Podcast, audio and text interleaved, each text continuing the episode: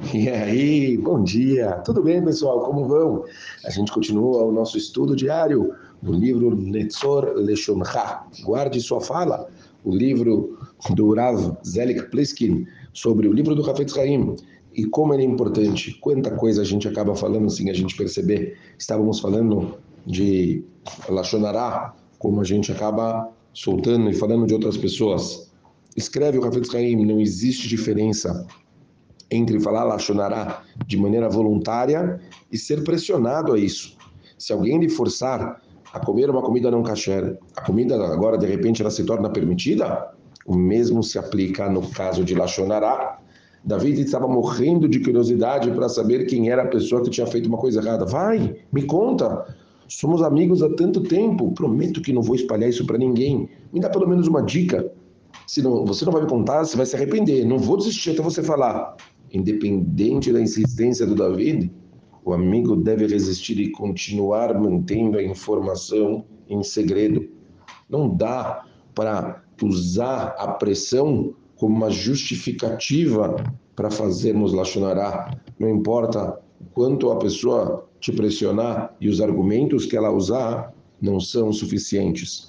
Num caso onde você está, por exemplo, numa escola e alguém fez uma coisa errada e começaram a te pressionar os professores ou mesmo direção ou coordenação para saber quem fez.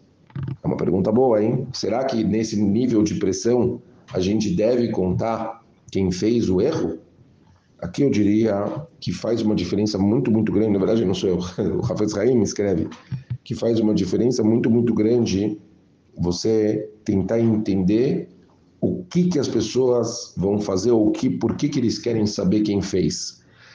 Se o que eles querem saber vai ser simplesmente uma punição sem sentido algum, simplesmente eles vão é, maltratar ou fazer algo errado com aquela pessoa, independente daquela pessoa, talvez até como a gente diria, merecer, nós não somos os enviados ou shlichim para fazer qualquer pessoa sofrer ou passar por uma situação desfavorável. Não temos que pegar essa responsabilidade, não é uma responsabilidade nossa. Agora, se você consegue entender que por meio dessa informação essas pessoas vão ajudar aquela pessoa, construir aquela pessoa, ensinar aquela pessoa, por mais doloroso que seja, é permitido nesse caso contar. A liberação que nós chamamos letoelet é permitido em qualquer tipo de situação construtiva real. Não é você pensar, ah, seria bom, né, se eles conseguissem ajudar ele. Não, o seria bom é teórico, é bonito, mas provavelmente muitas vezes a gente sabe que não acontece. Só geramos problemas e isso não ajuda. Não dá para a gente fazer imaginando que seria muito legal eles fazerem com ele alguma coisa boa. Isso não vai resolver absolutamente nada.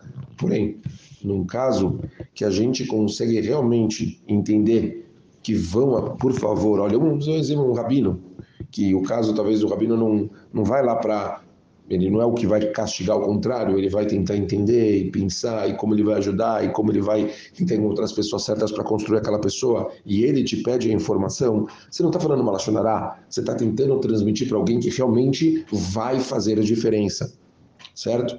Então, mesmo, vou dar um exemplo agora mais pesado. Você sabe que tem um filho de alguém fazendo uma coisa errada. Será que você tem que ir para os pais e falar o que ele está fazendo? Bom, a lógica nos leva a entender que sim. Mas o sim, ele só é real caso a gente tenha uma clareza que isso realmente vai resolver o problema, vai ajudar o menino.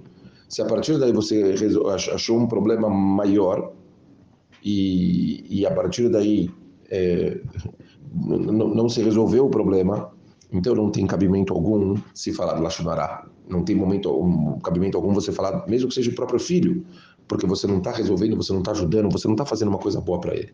Então, nesse caso, não se falaria, ok?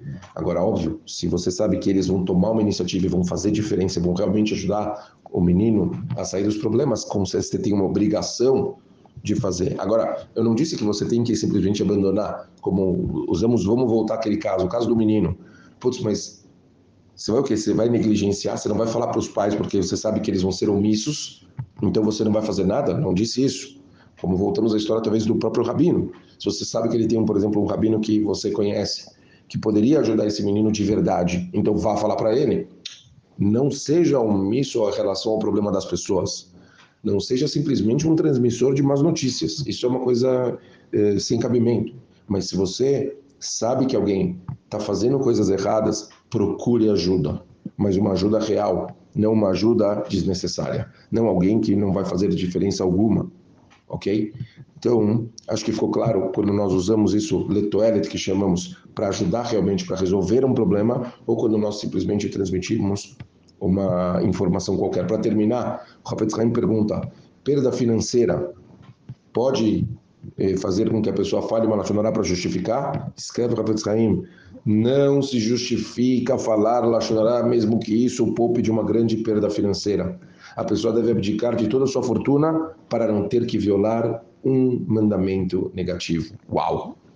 Esse é para pensar, hein? Pessoal, foi um prazer. Se Deus quiser, a gente volta semana que vem. Um beijo grande para todo mundo. Shabbat shalom.